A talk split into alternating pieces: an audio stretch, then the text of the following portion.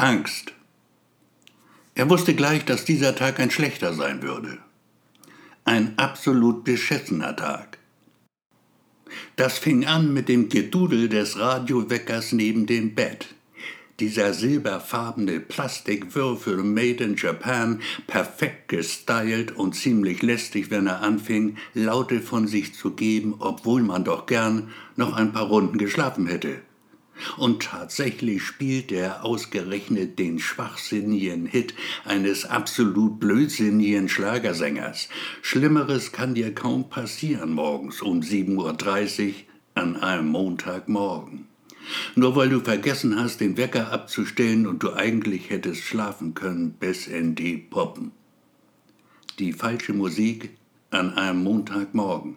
Was für ein Horror.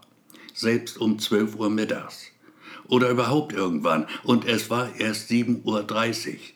Es würde ein schlechter Tag werden. Ein sehr schlechter Tag.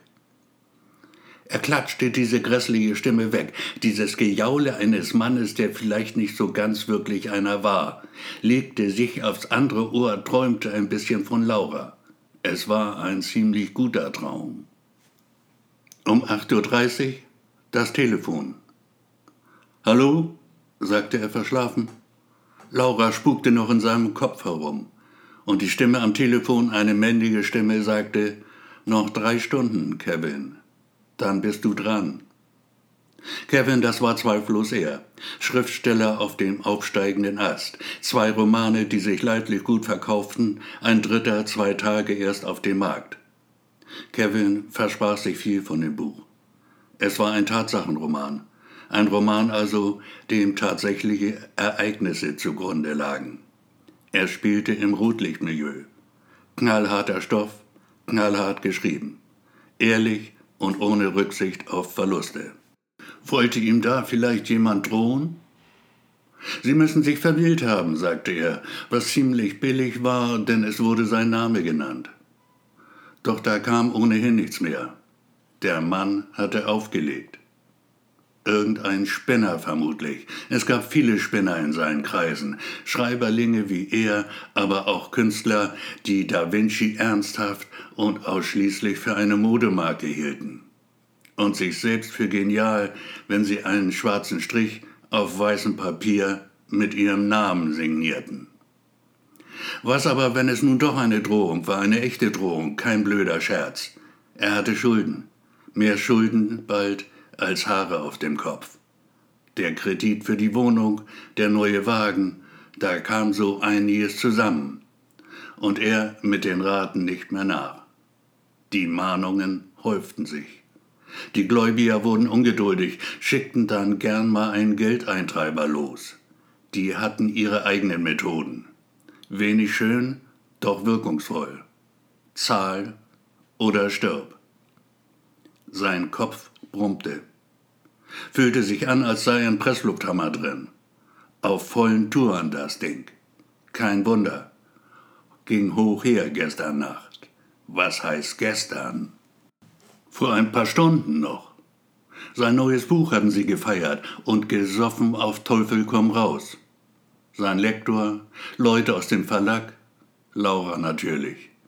Die hatte sich, Liebe hin, Liebe her, um vier Uhr früh ein Taxi genommen. Wer war noch auf der Party gewesen? Richtig, Gero natürlich, sein Agent. Und Mario, den hatte er auch eingeladen. Mario, seinen Friseur. Netter Bursche, er mochte ihn.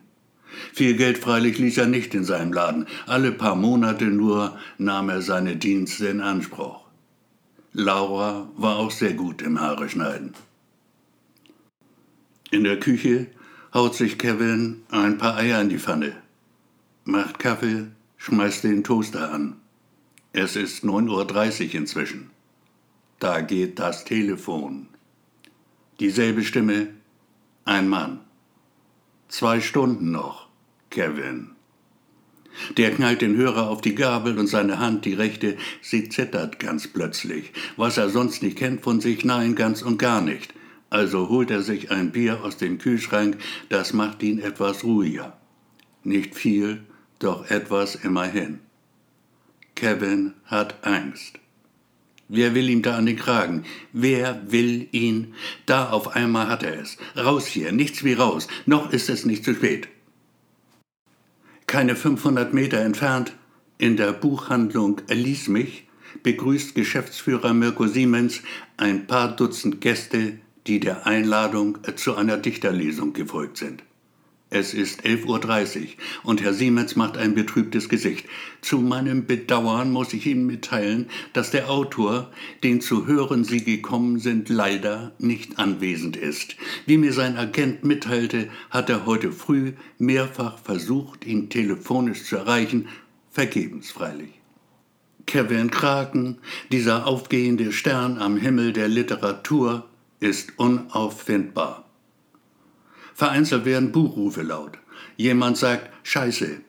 Da geht die Tür auf. Kevin tritt ein, legt einen passablen Auftritt hin. Herr Siemens atmet hörbar auf, sagt zu den Gästen, spät kommt er, doch er kommt. Begrüßen Sie mit mir den Autor Kevin Kraken. Der sieht ein wenig mitgenommen aus, doch nach einleitenden Worten, für die es artigen Beifall gibt, schickt Kevin sich an zu lesen. Eine Story, über die er sagt, sie sei gerade eben erst aus seiner Feder geflossen. Lass hören, ruft einer, und Kevin liest. Er wusste gleich, dass dieser Tag ein schlechter sein würde, ein absolut beschissener Tag. Das fing an mit dem Gedudel des Radioweckers neben dem Bett.